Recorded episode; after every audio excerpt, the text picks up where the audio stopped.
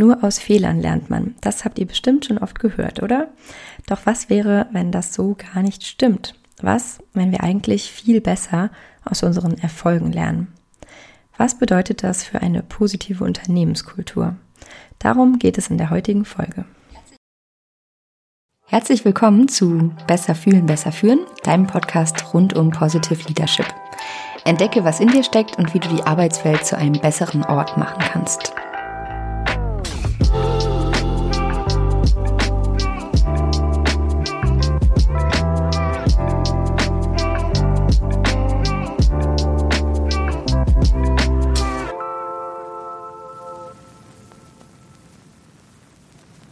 Vorab, äh, nee, ich habe kein kaputtes Mikrofon. Falls meine Stimme heute ein bisschen kratziger klingt als sonst, äh, liegt es an der Erkältungszeit. Hält mich aber nicht davon ab, diese Folge für euch aufzunehmen. Die Inspiration für heute ist eine Studie, die ich ziemlich spannend finde, auch wenn die erstmal nichts mit dem Arbeitskontext zu tun hat, sondern ursprünglich aus der Sportpsychologie kommt.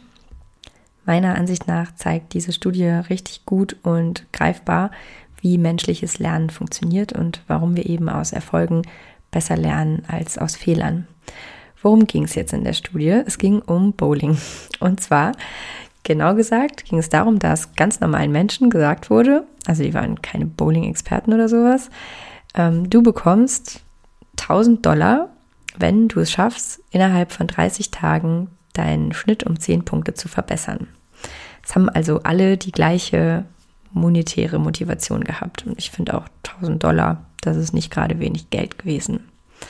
Was wurde gemacht? Es wurden zu Anfang ja drei Spiele gespielt und, und geguckt, wie viele Punkte die Leute sozusagen bei der ersten Runde machen. Und ähm, diese drei Spiele wurden aufgenommen auf Video.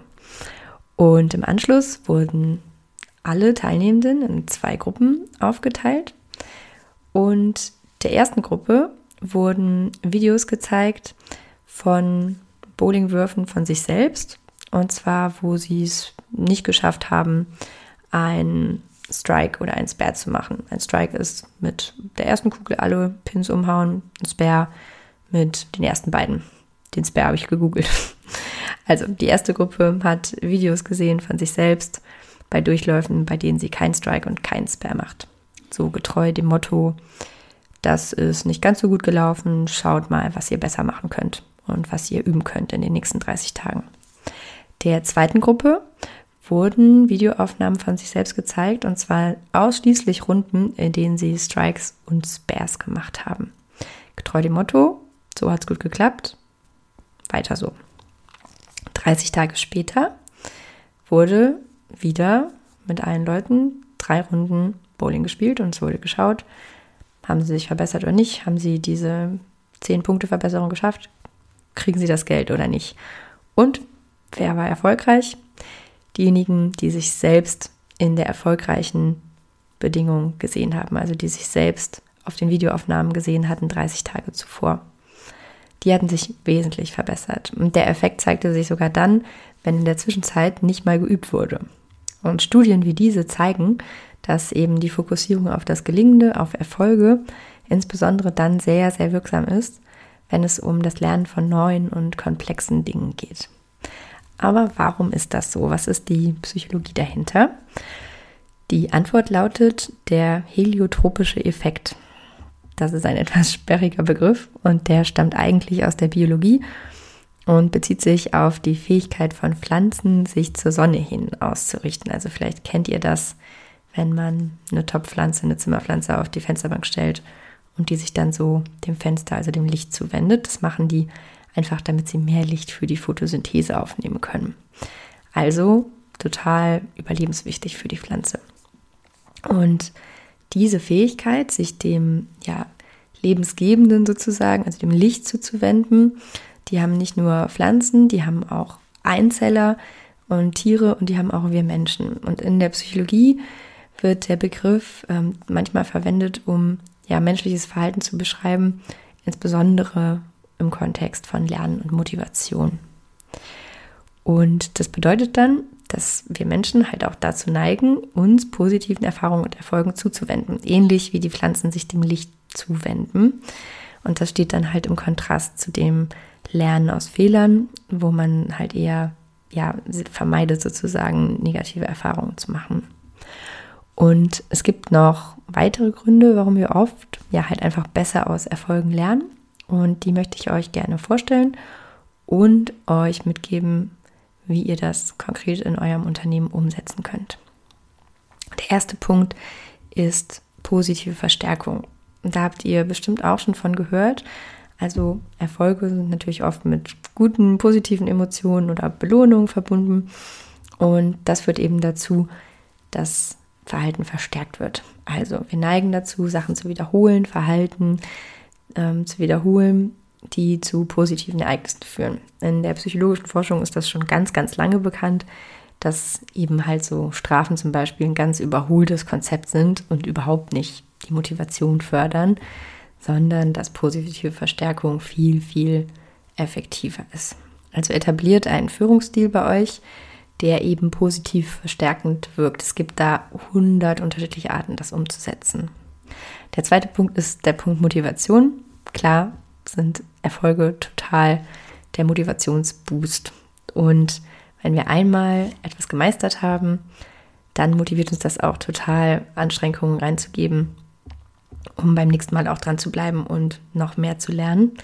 Und äh, ja, die Freude und das Selbstbewusstsein, die dann mit diesen Erfolgen einhergehen, die sorgen einfach dafür, dass auch die Motivation aufrechterhalten wird.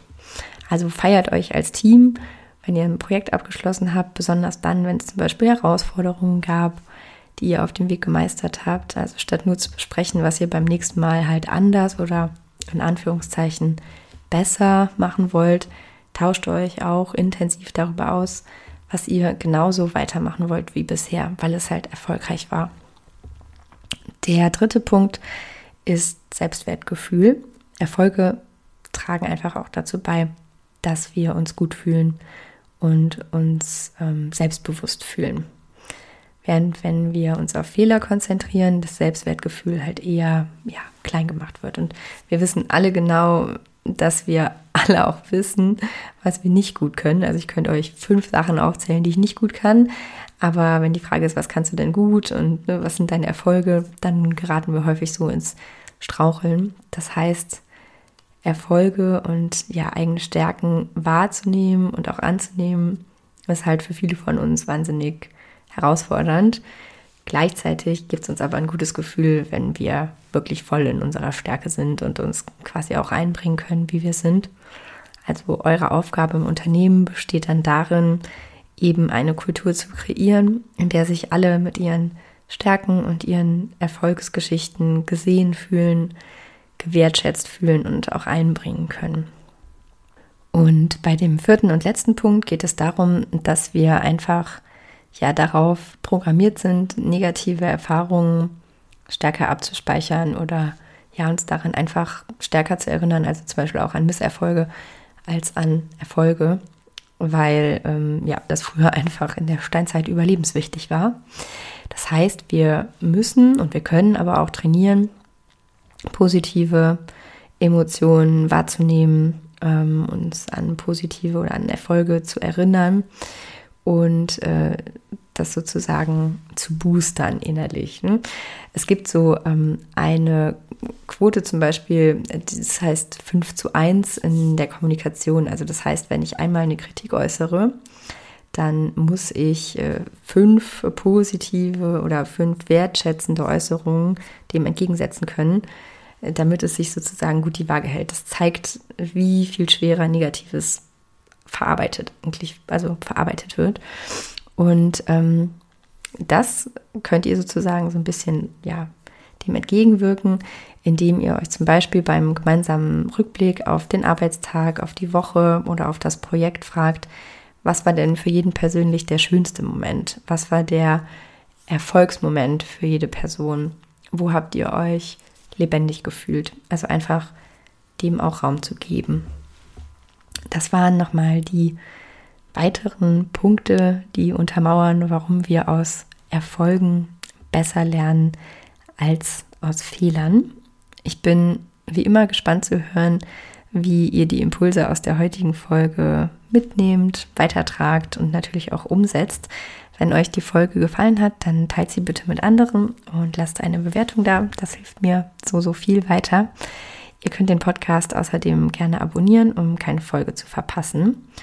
Und damit vielen Dank, dass ihr auch Teil der neuen Folge wart. Und bis zum nächsten Mal, dann hoffentlich ohne Erkältung. Ähm, ich hoffe, ihr fühlt und führt ein bisschen besser als vor dieser Folge. Eure Lena.